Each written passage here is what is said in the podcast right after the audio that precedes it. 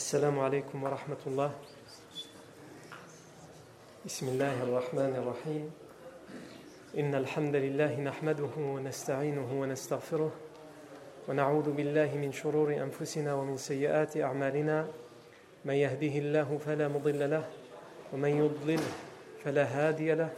وأشهد أن لا إله إلا الله وحده لا شريك له وأشهد أن محمدا عبده ورسوله صلى الله عليه وآله وسلم. يا أيها الذين آمنوا اتقوا الله حق تقاته ولا تموتن إلا وأنتم مسلمون. يا أيها الناس اتقوا ربكم الذي خلقكم من نفس واحدة وخلق منها زوجها وبث منهما رجالا كثيرا ونساء. واتقوا الله الذي تساءلون به والأرحام. إن الله كان عليكم رقيبا. يا أيها الذين آمنوا اتقوا الله وقولوا قولا سديدا. يصلح لكم أعمالكم ويغفر لكم ذنوبكم. ومن يطع الله ورسوله فقد فاز فوزا عظيما. أما بعد فإن أصدق الحديث كتاب الله تعالى وخير الهدي هدي سيدنا محمد صلى الله عليه وسلم وشر الأمور محدثاتها وكل محدثة بدعة وكل بدعة ضلالة وكل ضلالة في النار ثم أما بعد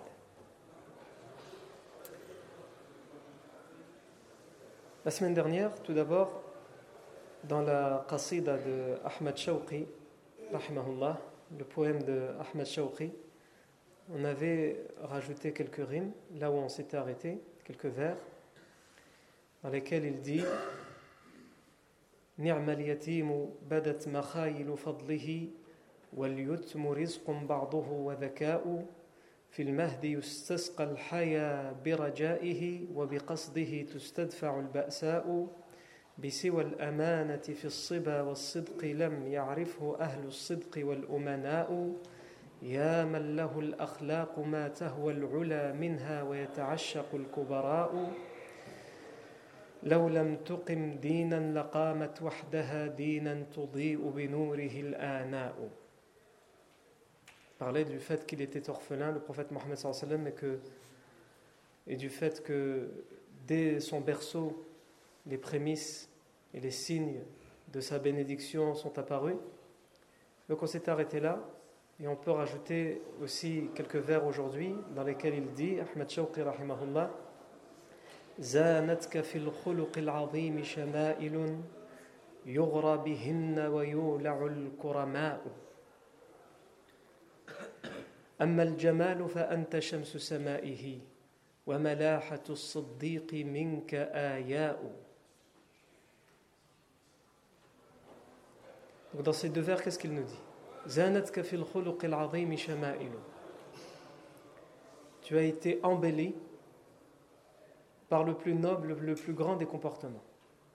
Tu es embelli par le meilleur des comportements. في الخلق العظيم. Et à travers ce meilleur des comportements, tu as des qualités, des caractères, shama'ilun qui séduisent. Ces qualités, ces caractères, elles séduisent et elles sont convoitées al-kurama par les meilleurs des gens. Les meilleurs des gens sur terre, les choses qu'ils veulent, c'est ça, c'est les qualités que toi tu as et les caractères que, dont tu es doté. Amma al-jamal fa anta Quant à la beauté, tu étais le soleil de son ciel. Dans cette métaphore, qu'est-ce qu'il dit? Il dit d'une certaine manière, si la beauté tout entière, c'était une planète, un monde, eh bien toi tu serais le soleil de cette planète, de la beauté. C'est pas tu es la beauté ou une partie de la beauté, tu es le soleil de cette beauté.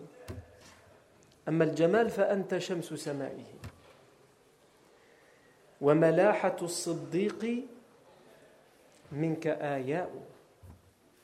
Et quant à la lumière, malaha, c'est ce qui, ce qui illumine, qui vient du verbe laha, qui veut dire ada'a, illuminer. Wa malahatu siddiq, la beauté, l'illumination de, de ta véracité, de ta sincérité, minka Et chez toi, un signe. L'aya sont le pluriel de de, de, de signes, de ayat, de ayah.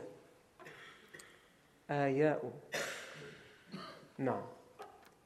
Et le troisième vers qu'on pourrait rajouter, c'est وَالْحُسْنُ مِنْ كَرَمِ وَجْهِهِ وَخَيْرِهِ مَا أُوتِيَ الْقُوَّادُ وَالزُّعَمَاءُ وَالْحُسْنُ مِنْ خَيْرِ الْوُجُوهِ وَخَيْرِهِ Quant à la bienfaisance de toutes ces sortes. Et le bien que tu avais toi les meilleurs des leaders et des chefs n'en étaient pas dotés. Alors que ça doit être justement des caractères et des qualités qui viennent conforter et appuyer le potentiel potentiel d'un chef, d'un leader. En ce qui concerne la biographie du prophète Mohammed sallallahu alayhi wa alihi on a brièvement rappelé les grandes choses à savoir sur le mariage du prophète Mohammed avec Aïcha anha, puisque le prophète s'est marié avec Aïcha la première année de l'Égir. Et plus particulièrement vers la fin de l'année de l'Égir, on s'approche de la fin de la première année de l'émigration. C'est pendant le mois de Shawwal que le prophète sa vie conjugale et sa vie commune avec Aïcha a débuté pendant le mois de Shawwal. On a également, la semaine dernière, fait référence au fait que pendant cette première année de l'immigration, sont morts deux personnages importants, deux Médinois très importants. Le premier, c'est Kulthum ibn al-Hidn, radiallahu anhu. Kulthum ibn al-Hidn était un compagnon de Médine. Et il était même considéré, donc il était non seulement le chef de, de la ville de Quba, au sud de Médine, il était le chef de Quba et il était considéré comme, ce comme, comme, comme l'historien Shamsuddin Zahabi le dit, Sheikh al-Ansar. Le Sheikh des Ansar des Médinois. Le Sheikh dans le sens, le doyen, le chef. Et c'était le plus âgé, donc le plus respecté. Et le prophète lorsqu'il arrive à Quba, il est hébergé chez Kulthum ibn al-Hidm. En tout cas, surtout pour la nuit, puisque euh, le prophète il est hébergé chez Kulthum ibn al-Hidm pour lui donner cette importance et le mérite qui, lui revient à Kulthum ibn al-Hidm. Il accepte d'être hébergé chez lui. Et aussi parce que euh, c'est une vieille personne, personne âgée, qui a, des, qui a des femmes, qui a des enfants, qui a des petits-enfants, donc qui qui a derrière lui, entre guillemets, une armée pour s'occuper très simplement et facilement du prophète Mohammed et lui fournir tout ce dont il a besoin pendant les quatre jours qu'il passe à Quba.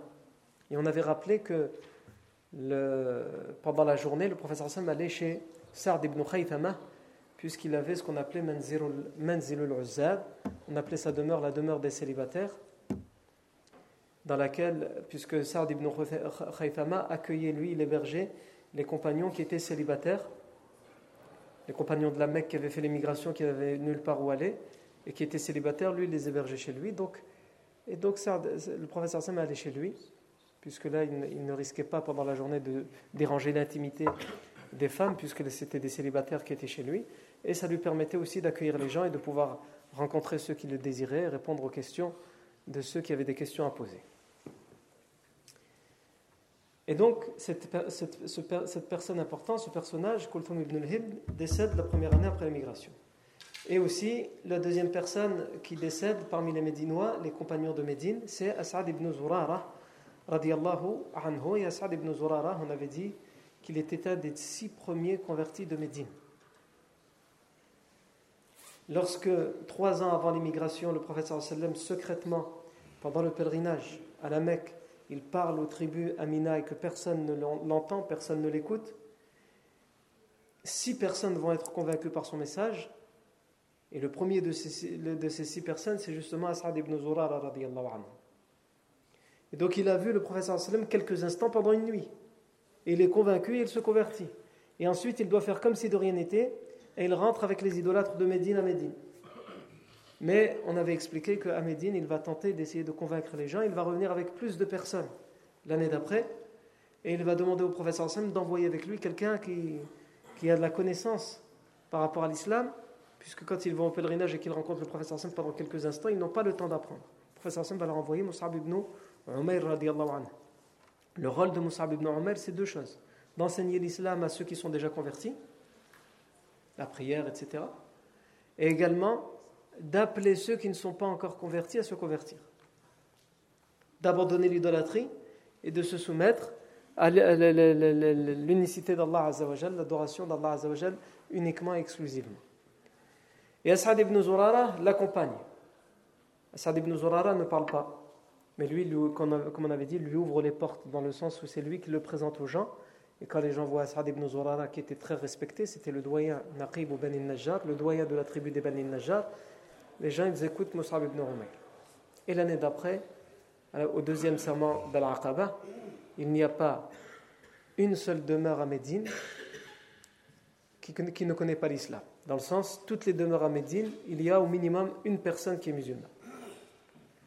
Grâce à Allah Azzawajal et par la cause de As'ad ibn Zurara, radiallahu anhu, et Mus'ab ibn Umayr, et As'ad ibn Zurara, comme on l'a dit, il décède cette année-là. Aujourd'hui, on va s'intéresser à un événement qui va avoir lieu par rapport à un rite que nous appliquons tous les jours. Le rite qui est le deuxième pilier de l'islam. Comme vous le savez, le premier pilier de l'islam, c'est l'attestation, les deux attestations de foi. J'atteste qu'il n'y a aucun Dieu sauf Allah et que Muhammad est son messager.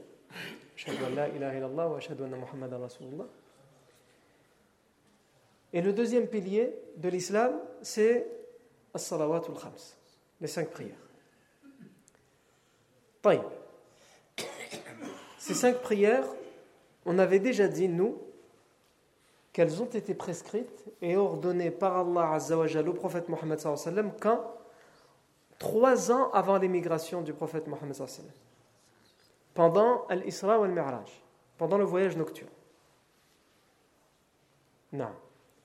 Alors, quel rapport avec la prière, puisqu'elle existe déjà Les cinq prières existent déjà, elles sont déjà obligatoires depuis trois ans.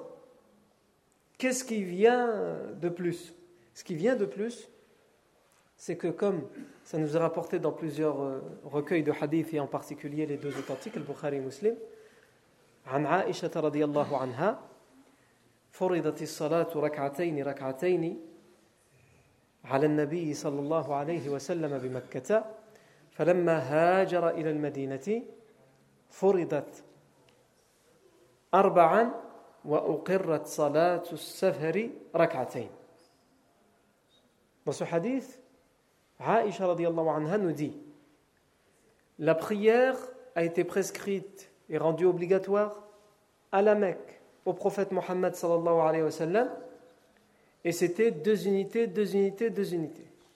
La prière, c'était deux unités. Non. Sauf le Maghreb, qui était trois. Et sinon, toutes les autres, c'était deux unités. Yani, le Fajr, deux unités, deux rak'a. Al-Dhuhr, deux rak'a. Al-Hasr, deux rak'a. Maghreb, on a dit trois.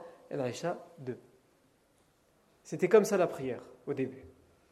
Et lorsque le prophète sallam a émigré, a émigré à Médine, Foridat Arba'an.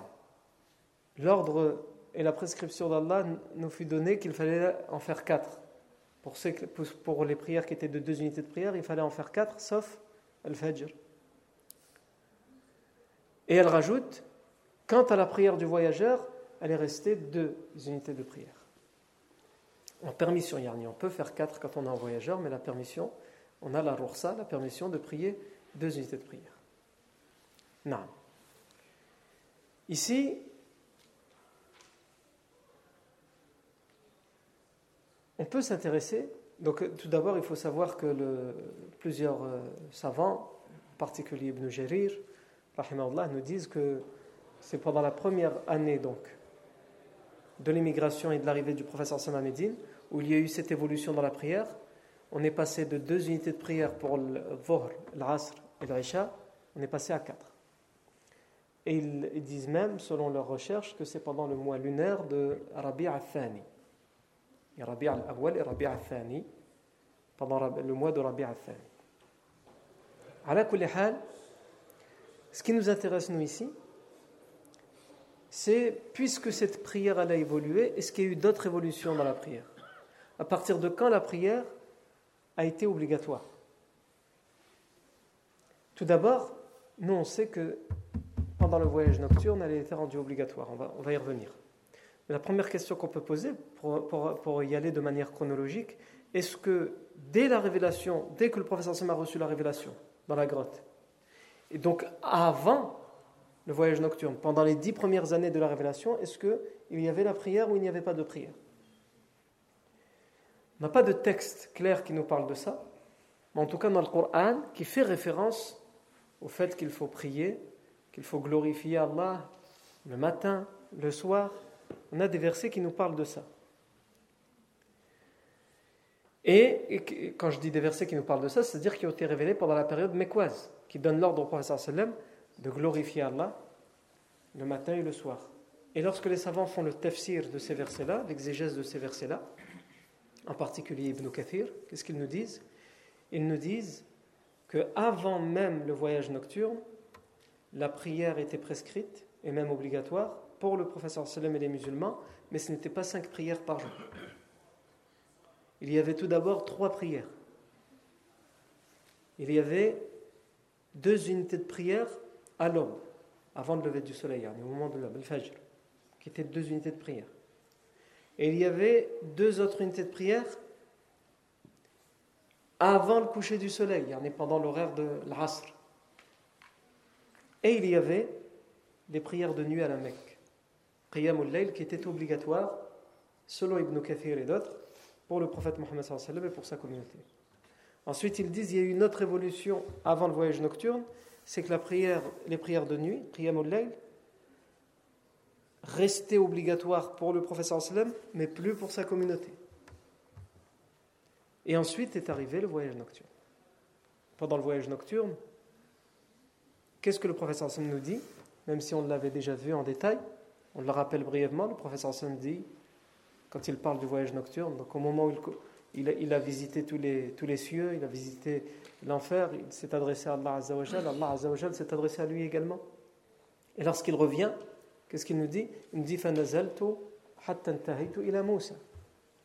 Et je suis descendu jusqu'à ce que je, je sois arrivé auprès de Moussa alayhi salam. فقال موسى ما فرض الله على أمتك Et Moussa alayhi salam, le prophète Moussa m'a dit Qu'est-ce qu'Allah a prescrit pour ta communauté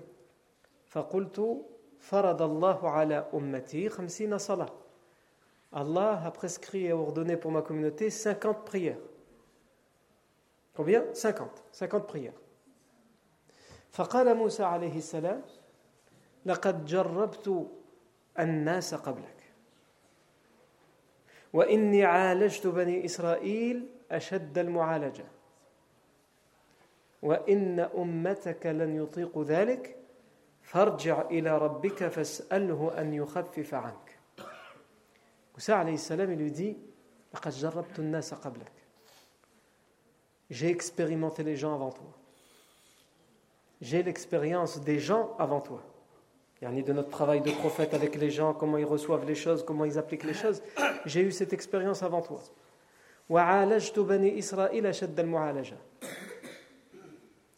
Et j'ai tenté, entre guillemets, de, de faire parvenir tout ce, que je pouvais faire tout ce que je pouvais faire parvenir et transmettre aux enfants d'Israël de la plus forte des manières, de la meilleure des manières.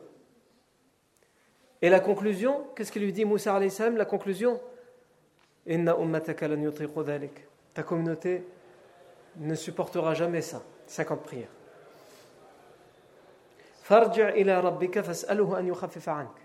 Retourne donc vers Allah et demande-lui qu'il diminue. Avant d'aller plus loin, ici, quelqu'un pourrait dire Comment ça, Yarni, ta communauté, elle pourrait pas. D'accord, Moussa alayhi salam, il y a l'expérience. Mais c'est qui qui donne cet ordre? C'est Allah. Allah, il ne le sait pas. Allah, il ne sait pas que la communauté, ne pourrait pas. Bien évidemment qu'Allah le sait. Ah, c'est toujours important quand il y en a quelqu'un, il peut rentrer par là. Il y en a beaucoup qui utilisent les choses comme ça et ni vu ni connu, ils rentrent et, et essayent de tout démolir. Non. Donc avant qu'on pose la question, certaines questions, comme les savants de l'islam, ils disent il y a certaines questions, il ne faut pas les poser. Parce que leurs réponses, comme le Coran dit, elles peuvent être un tort pour nous. Et au contraire, il y a certaines réponses qu'il faut donner avant même que la question soit posée, et ici ça en fait partie. Non. Finalement, quand la question est posée, c'est déjà trop tard. Donc il faut donner la réponse avant que la question soit posée. Aïwa. Bien sûr qu'Allah Azzawajal le sait. Mais Allah Azzawajal, il sait aussi que lorsqu'il va donner les 50 prières, le prophète Mohammed va le dire à Moussa, et que Moussa va lui dire ce qu'il lui a dit. J'ai expérimenté. Pourquoi? Il laisse Allah Azzawajal, il fait comme ça. Pour nous faire comprendre aussi à nous que s'il impose ce cursus au prophète Mohammed il doit nous être imposé encore plus. C'est quoi ce cursus? Le fait d'être capable d'entendre l'expérience des plus anciens et de l'autre, de celui qui est passé par le même chemin avant nous. Et ça, c'est quelque chose qu'on a, avec lequel beaucoup d'entre nous ont du mal, en particulier les jeunes, lorsque les parents leur disent attention. Ouais, stop. Alors j'ai fait ça. Et que le jeune pense, eh, il ne connaît pas, il ne sait pas de quoi il parle, c'est pas le même monde c'est pas la même époque. Eux, ils n'avaient pas Internet, ils n'avaient pas. Ah, écoute-moi. Ici, ce récit nous montre ça. Bien sûr que les choses changent, qu'il y a des choses qui, sont connues aujourd'hui qu'on ne connaissait pas hier, mais de manière générale, l'expérience de celui qui a eu à faire et à vivre les mêmes choses que toi, elle ne peut qu'être bénéfique pour toi et tu ne feras que répéter les mêmes erreurs des autres avant toi, et tu ne feras que perdre du temps si tu n'es pas capable d'écouter ces expériences. Ça ne veut pas dire que tu dois dire Amen à tout, mais en tout cas tu dois écouter attentivement et être sincère dans ton écoute pour savoir s'il faut prendre en compte cette expérience ou pas. Et le prophète Mohammed il lui a pas dit non. Qu'est-ce qu'il a dit à Moussa? Professeur Sam aurait pu lui dire écoute, c'est Allah Azzawajal qui m'a donné 50 prières, moi j'obéis. Je ne peux pas retourner demander moins. Et il aurait pu aussi lui dire je suis le meilleur des prophètes. Allah, il pourquoi il m'a envoyé en dernier? C'est justement. Pourquoi? Parce que je suis le meilleur des prophètes et je ne vais pas faire les mêmes erreurs que ceux d'avant moi. le professeur Sam n'a pas agi ainsi. Le professeur Sam l'a écouté et il a pris en compte cette expérience. Et il est revenu voir le, euh, Allah Azzawajal et le prophète sallam dit فَقُلْتُ يَا رَبِّ خَفِّفْ عَلَى أُمَّتِي Non. Ô mon Seigneur, diminue pour ma communauté. Non. Et aussi, qu'est-ce que ça nous montre également Ça nous montre également qu'Allah Azzawajal, il fait preuve de clémence et de miséricorde, mais il attend qu'on la demande. Allah Azzawajal, il est Ar-Rahman. Il est Ar-Rahman et il est Ar-Rahim. Le clément est le tout miséricordieux. Il n'y a pas plus clément et plus miséricordieux que lui. Donc il donne d'abord 50 prières. Pourquoi? Pour nous montrer toute sa clémence. Mais à condition qu'on soit capable de se soumettre, de s'incliner physiquement et spirituellement pour demander à Allah Azzawajal cette clémence et cette miséricorde. Ce que le prophète Mohammed a fait. Et donc en réalité, ce récit, il nous est adressé à nous. Quand on te pose cette question, pourquoi il est revenu? C'est pour nous. C'est pour qu'on apprenne. Pour qu'on tire de ce, de ce récit ce qu'on peut tirer. Qu'à chaque fois, on demande à Allah Azzawajal de khaffaf, d'atténuer pour nous. Et Allah nous le donnera. Donc il dit Rabbi anni khamsan. Et Allah m'a diminué de 5. Il m'a enlevé 5 prières. Non. Fahatta anni Rabbi khamsan. Il dit Faraja'tu ila Musa. Faqala ma fa'alt. Et je suis retourné, après je suis redescendu jusqu'à ce que j'ai croisé Moussa et il m'a dit Ma fa'alt. Alors, qu'est-ce que tu as fait? Il dit Faqultu j'ai dit Hatta Rabbi anni khamsan. Allah m'a enlevé 5. Il m'en a enlevé combien? 5. Donc ça en reste combien? 45. Et Moussa alayhi lui dit Inna ummataka lam ta communauté ne le supportera pas, ils n'en seront pas capables. Farja ila rabbik, retourne donc auprès d'Allah, auprès de ton Seigneur. Et le professeur sallam dit Faraja'tu, فلا زال يحط عني خمسا خمسا حتى قال يا محمد هن خمس صلوات لكل يوم وليلة dit retourne auprès de ton Seigneur c'est trop il dit je suis retourné je suis retourné et Allah m'a enlevé cinq, et il n'a cessé de m'enlever cinq à la demande du prophète Mohammed jusqu'à ce que ce fût le dernier décret dans lequel Allah dit Ô Mohammed, ce seront cinq prières pour chaque jour et nuit. Cinq prières qui englobent le jour et la nuit, pour 24 heures. Non. Donc à partir de ce moment-là, les prières dont on a parlé avant, deux prières le matin, deux prières le soir et, les prières de nuit, elles ont été abrogées. Et elles ont été remplacées par quoi? Par cinq prières quotidiennes. Celles-ci. Celles que le professeur Hassan et ses compagnons faisaient à la Mecque, sauf que, comme on l'a dit, c'était deux unités de prière chacune. Non. Et par rapport, euh, ça on ne l'avait pas dit lorsqu'on avait parlé du voyage nocturne, par rapport aux horaires de prière. À quel moment c'est venu les horaires de prière? Les horaires de, on avec le voyage nocturne, on sait qu'il faut prier cinq prières. Mais alors, comment on sait que le, telle prière c'est à telle heure, Dhuhr c'est à telle heure, l'Asr c'est à telle heure Eh bien, c'est dès le lendemain du voyage nocturne. Il y a plusieurs narrations, plusieurs hadiths qui disent, dans lesquels le professeur Sam nous dit, que le lendemain du voyage nocturne, il dit جاء جبريل عليه السلام فأمني عند البيت مرتين Jibril alayhi salam est venu me voir dès le lendemain. Et il m'a guidé dans la prière devant le Bayt euh, al-Haram, dans la maison sacrée, la, mosquée sainte de la Mecque.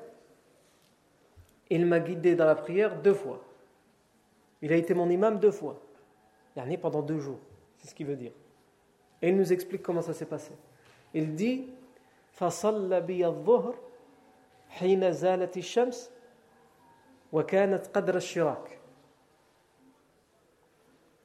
il a il m'a guidé pour la prière, il a fait la prière de en tant qu'imam, Jibril, au moment, c'est comme ça qu'il a appris, qu'il lui a enseigné les horaires de prière, au moment, au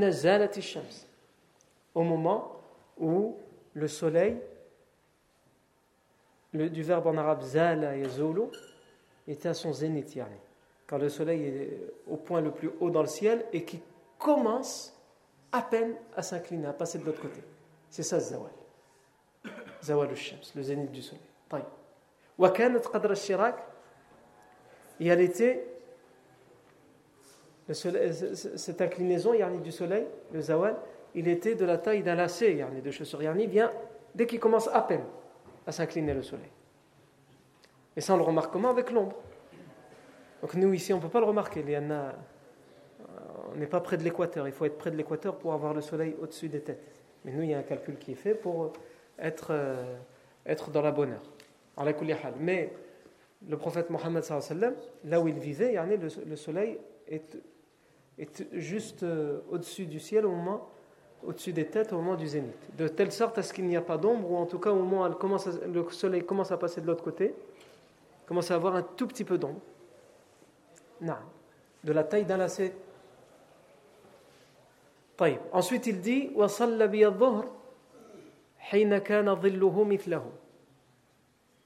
Et il a prié le, le lorsque l'ombre fut de la même taille, lorsque son ombre fut de la même taille, au milieu de l'après-midi. C'est-à-dire le moment de l'asr, il vient au moment où l'ombre, il, est de la, il, est, il est de la même taille que la personne. Tu fais 1m72, si tu viens mesurer cette ombre, elle fera 1m72. Dans certaines versions, ce n'est pas le terme dhil qui est utilisé, mais le terme fay. Non, le fay. Le fay en arabe veut aussi dire l'ombre. Mais c'est mieux d'utiliser cette version dans laquelle on, dit dhil. Pourquoi? Parce que le terme fay en arabe, c'est un des termes, il y a beaucoup de termes comme ça en arabe où ils peuvent vouloir dire énormément de choses. Et le, le en fait partie. Le fay, ça peut vouloir dire l'ombre. Ça peut vouloir dire le soleil. Le fay. Ça peut vouloir dire le retour. Ça peut vouloir dire le coucher. Sous-entendu coucher du soleil. Et j'en passe. D'ailleurs, à, ce sujet, il y a une anecdote sur un grand savant dans la langue arabe. Sibawayh. Sibawayh, c'était un expert de la grammaire et de la langue arabe. Mais il était d'origine perse, c'est-à-dire à la base, ce n'est pas un, arabophone. Sa langue maternelle, c'est le perse. Et il a appris l'arabe comme un non-arabophone, mais il l'a tellement bien appris qu'il est devenu, on le cite encore aujourd'hui dans les livres de langue arabe, Sibawayh Hadi. Donc c'est bon.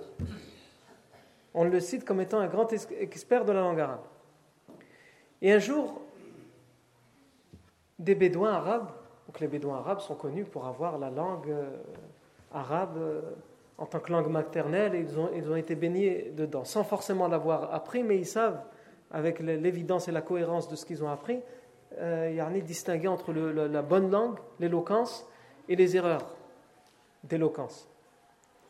Il y a un groupe de Bédouins à qui on a dit Sibaway, c'est à notre époque, donc il était encore vivant à cette époque-là, donc ils, leur ont dit à notre époque, c'est celui qui connaît le mieux la langue arabe.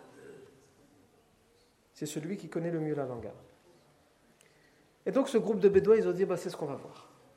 On va trouver ce Sibaway et on va discuter avec lui en arabe et on va prouver qu'on connaît l'arabe mieux que lui. Comment ça, quelqu'un d'origine perse, il va connaître l'arabe mieux que des arabes d'origine? Impossible. Un petit peu de racisme, Yann. Et ce groupe, ils vont et ils demandent où est-ce qu'il habite Sibaway. Ils arrivent devant chez Sibaway et ils toquent à sa porte. Sibaway n'est pas là. Qu'est-ce qui ouvre Sa servante? Une jeune femme, c'est sa servante, son esclave. Ça existe encore des esclaves à l'époque. Il avait une esclave qui était à son service. Elle ouvre la porte.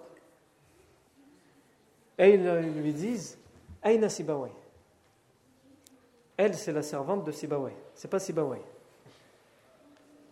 Elle leur répond dans une seule phrase, elle utilise un seul mot. Elle utilise une seule racine pour vouloir dire ce qui se passe avec Sibaway. Yani elle est l'élève en même temps aussi de Sibaway. Elle vit avec lui, donc elle l'entend parler, elle parle comme lui. Elle leur dit Fa ila al-fayafi liyafi alana bi fay'in fa idha fa al-fay'u fa'a. فاء إلى الفيافي ليفيء لنا بفيء فإذا فاء الفيء فاء Fa'a ila al-fayafi. Il est fa'a ici, elle l'a utilisé dans le, fait, dans, le fait, dans le fait de dire il est parti. Fa'a, il al-fayafi. Et tout ça, ça vient de la même racine. Fa'a, alif, hamza. Il est parti al-fayafi. C'est quoi al-fayafi Le désert. Liyafi alana bifay. Pour nous trouver, ici elle a utilisé le verbe yafi'a dans le sens trouver, parce qu'on peut l'utiliser comme ça. Liyafi alana bifay, du butin. En fait, il était parti chasser. Pour nous ramener un gibier, pour nous ramener à quelque chose. Une richesse, un butin. Et dès que le soleil se couchera, il reviendra. Quand ils ont entendu ça, ils ont dit si c'est elle, elle parle comme ça, comment lui il parle? Donc ils ont dit non, laisse tomber, c'est bon on s'est trompé. Et ils sont repartis. Mais ça, c'est quelque chose malheureusement qui se perd. Ce qu'on appelle ou l'étrangeté de la langue. Les choses, les mots qui sont rares à utiliser. Ben déjà à l'époque c'était rare parce que c'était seuls les grands poètes et les grands littéraires qui savaient manier ces mots-là et ces phrases-là. Et aujourd'hui, même chez les plus grands, c'est rare. On a aussi un, grand poète, un grand littéraire qui s'appelait Aïssa ibn Omar. Il lui arrivé lui aussi une anecdote qui ressemble un petit peu à celle-ci. Lui, il était sur son âne. Il marche, il marche, et à un moment, son âne, il a trébuché, et il est tombé. Les gens l'ont vu tomber sur la tête, dans une ruelle. Donc tout le monde est venu et ça, ça amassé autour de lui, pour voir si ça va. Et il ouvre les yeux, il voit plein de têtes. Imaginez-vous, vous êtes par terre, vous voyez plein de têtes autour de vous. Ça va Qu'est-ce qui se passe? Et donc il parlait, c'était un grand, un grand littéraire, il parlait très bien l'arabe littéraire. Il leur a dit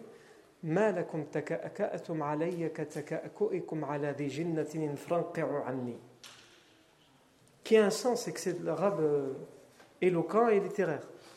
Et les gens à qui il s'adresse sont des Arabes, donc ils sont censés comprendre.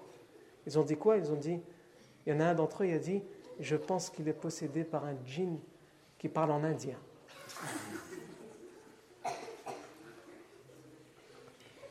Il est tombé sur la tête et ça a, réveillé la, la, démon femelle, djinniya, hindiya, il a dit, indienne. Alors qu'en réalité, ça veut dire quoi?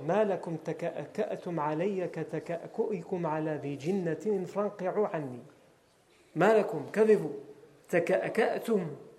À vous amasser ainsi.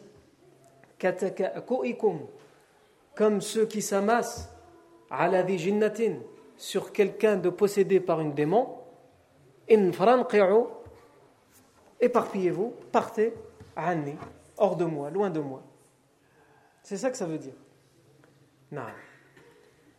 Mais malheureusement aujourd'hui, on est bien loin de tout ça.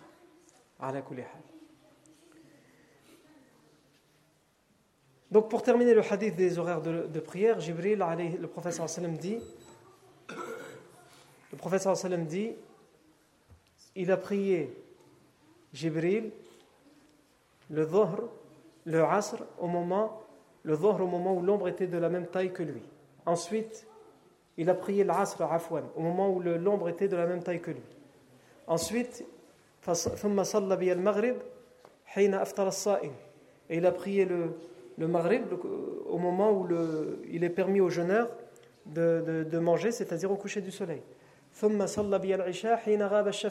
Et il a prié l'Isha au moment où le crépuscule a disparu, la lueur rouge à l'horizon. Et il a prié la prière de l'aube au moment où il est interdit pour le jeûneur de manger et de boire, c'est-à-dire au moment de, l'aube. Et il dit et encore le lendemain, donc le surlendemain du voyage nocturne. Il est venu Jibril et il a prié, il m'a guidé dans la prière de Dhuhr. Cette fois, contrairement à la veille, il n'a pas prié au moment du zénith. Il a prié plus tard, à quel moment? Il dit au moment où l'ombre était de sa taille. Alors que la veille, il a prié l'asr à ce moment-là. On va expliquer pourquoi. Ensuite, il dit Il a prié l'asr au moment où l'ombre était, faisait le double de sa taille. Son ombre faisait le double de sa taille. Pour le maghrib, il n'a pas changé, il a prié au même moment, au moment où il est interdit aux jeûneurs de manger, au coucher du soleil. Et il a prié l'Aïcha plus tard, pas au moment où la lueur rouge disparaît à l'horizon, mais au premier tiers de la nuit, au moment où s'est écoulé le premier tiers de la nuit. Et il a prié l'aube, mais il l'a fait au moment de l'isfar, c'est-à-dire au moment où il fait un peu plus jour que nuit. Il fait encore un, ne fait pas encore totalement jour, mais il fait un peu plus jour que nuit. On commence à, distinguer les gens quand il n'y a pas de lumière, etc. on commence à, distinguer les gens, à reconnaître les gens. C'est-à-dire un peu plus tard que la veille. Et ensuite, Jibril, il a dit quoi justement Pourquoi la, première journée, il a prié au, début et ensuite il a tardé? Il lui a dit Ça, c'est l'horaire des prières des prophètes avant toi. Et l'horaire pour la prière, c'est entre les deux. C'est pas comme beaucoup pensent, à cette heure-là, pas après, pas. Non, c'est entre les deux en fait, l'horaire de la prière. Alors il y a juste le Maghreb où il a prié deux fois au même moment, mais même pour le Maghreb, il y a une horaire qui s'étend, puisqu'il y a d'autres hadiths qui viennent le dire. Non. Je vois que l'heure de l'Aïcha est arrivée. On terminera sur, on a encore certaines choses à dire sur cette évolution dans, dans la prière. Euh, pas la semaine prochaine, mais la semaine d'après. La semaine prochaine, il n'y aura pas cours. Donc la semaine d'après, Inch'Allah ta'ala et aussi sur la révélation d'un verset, comme on l'avait dit, qui va changer la vie des compagnons et qui va changer même l'islam. Et ça, tout ça, on le verra dans deux semaines, Inch'Allah ta'ala. Barakallahu fikum pour votre attention. Subhanakallahu wa bihamdika, ashhadu an la ilaha illa ant, nastaghfiruka wa natubu ilayk.